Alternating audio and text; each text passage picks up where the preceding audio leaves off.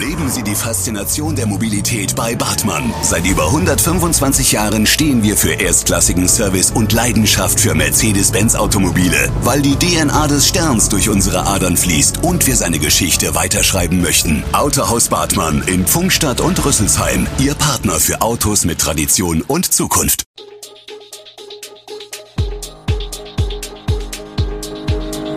Gude, unser morgendliches News Update. Das Wichtigste aus Südhessen für Sie im Überblick. Guten Morgen aus Darmstadt an diesem 17. Januar. Auch der Odenwaldkreis ist nun Hotspot. Darmstädter Klinikum leidet unter Covid-19 und das Trevor Open Air kehrt im Sommer zurück. Das und mehr hören Sie heute im Podcast. Am Freitag 82 neue positive Corona-Testergebnisse, am Samstag weitere 73 Positivtests sowie eine 7-Tage-Inzidenz, die nach Berechnungen des Robert-Koch-Instituts auf 456,8 gestiegen ist. Diese Zahlen hat die Pressestelle der Odenwälder Kreisverwaltung am Sonntag gemeldet. Weil mit dem Sonntag nun schon der dritte Tag mit einer 7-Tage-Inzidenz über dem Wert von 350 folgte, gelten ab diesem Montag im Odenwaldkreis die vom Land Hessen erlassenen Hotspot-Regeln. Darunter etwa 2G Plus in der Gastronomie, beim Indoor-Sport und in anderen Freizeiteinrichtungen. Zudem gibt es strengere Vorgaben für Veranstaltungen.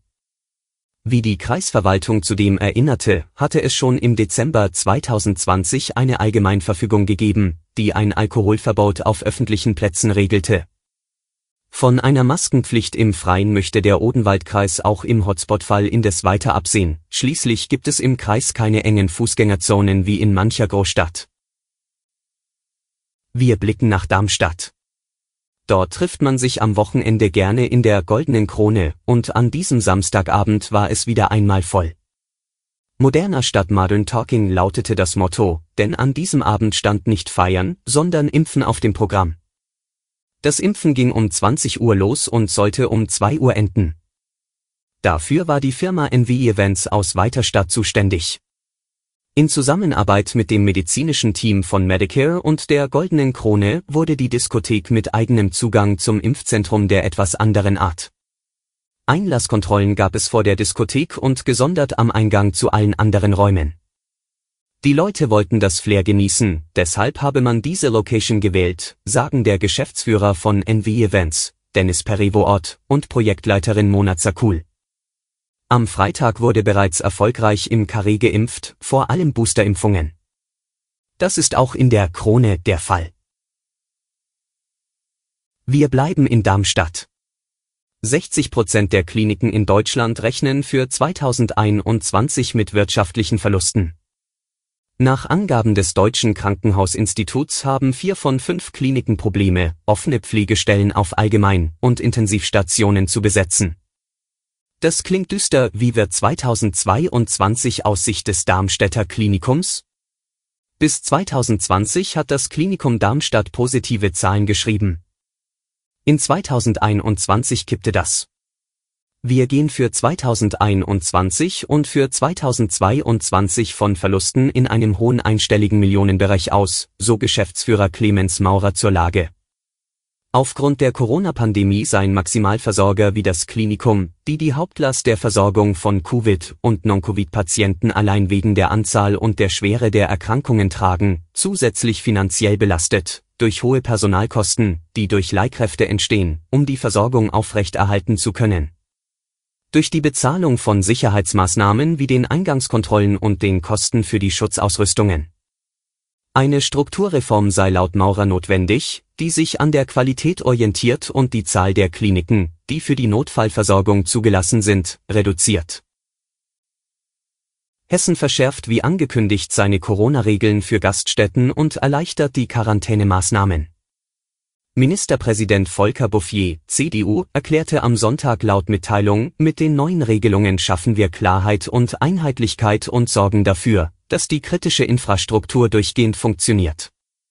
Damit bezog er sich angesichts der besonders rasch ausbreitenden Omikron-Variante des Coronavirus auf drohende Personalengpässe etwa bei Polizei, Feuerwehr und Energieversorgung. Die neuen Regelungen sollten von diesem Montag an gelten, Die Regierungschefs von Bund und Ländern hatten sich darauf geeinigt, dass in Gaststätten künftig bundesweit und unabhängig von den Corona-Zahlen eine 2G-Plus-Regel gilt.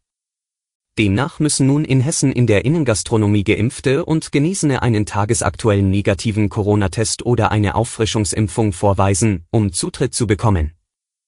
In sogenannten Hotspots mit besonders hohen Inzidenzen in Hessen galt schon zuvor die 2G-Plus-Regelung. Die Quarantäne für Kontaktpersonen und die Isolierung Infizierter wurde jetzt dagegen verkürzt und vereinfacht. Auch abseits von Corona gibt es Neuigkeiten. Mit dem Magistratsbeschluss, für das Quartier Nördliche Rheinstraße einen Rahmenplan zu erstellen, macht die Stadt Darmstadt den ersten Schritt in Richtung Boulevard des Wissens. So wird der gesamte Abschnitt zwischen Maritim und Kunsthalle im Masterplan genannt. Es ist das Schlüsselprojekt des Handlungsfelds Stärkung von Wissenschaft, Wirtschaft und Technologie, eines von drei Handlungsfeldern im Masterplan. Der Rahmenplan soll laut Stadt eine Grundlage für die zukünftige Gebietsentwicklung schaffen. Planungsdezernent Kolmer sagt, es gehe darum, den Stadteingang im Westen deutlich aufzuwerten und seine Flächenpotenziale qualitativ zu nutzen. Ziel sei, das Gebiet als repräsentativen Eingang der Wissenschaftsstadt Darmstadt aufzuwerten sowie die Zukunftsfähigkeit und die Aufenthaltsqualität zu steigern. Die Corona-Inzidenz steigt im Kreis Groß-Gerau gerade stark an, der Kreis gilt als Hotspot. Bis zum Sommer soll das aber alles vergessen und weitestgehend überstanden sein. Das hoffen nicht nur die meisten Bürger, sondern auch die Organisatoren des Tribur Open Air. Sie stecken voll in den Vorbereitungen für das nunmehr 30. Festival auf der Wiese zwischen Freibad und Stadion. Der runde Geburtstag soll vom 29. bis 31. Juli groß gefeiert werden, teilen die Veranstalter mit. Wir haben Erfahrung mit Corona gesammelt, sagt Stefan Kasseckert von der Gemeinde. So könne relativ schnell auf die aktuelle Situation reagiert und in diesem Jahr wieder ein dreitägiges Festival geplant werden. Einige der Bands dafür stehen bereits fest, weitere sollen folgen. Alle Infos zu diesen Themen und noch viel mehr finden Sie stets aktuell auf echo-online.de.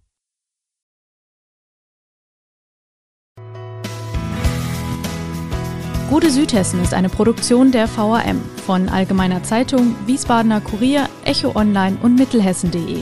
Redaktion und Produktion die NewsmanagerInnen der VAM. Ihr erreicht uns per Mail an audio.vm.de.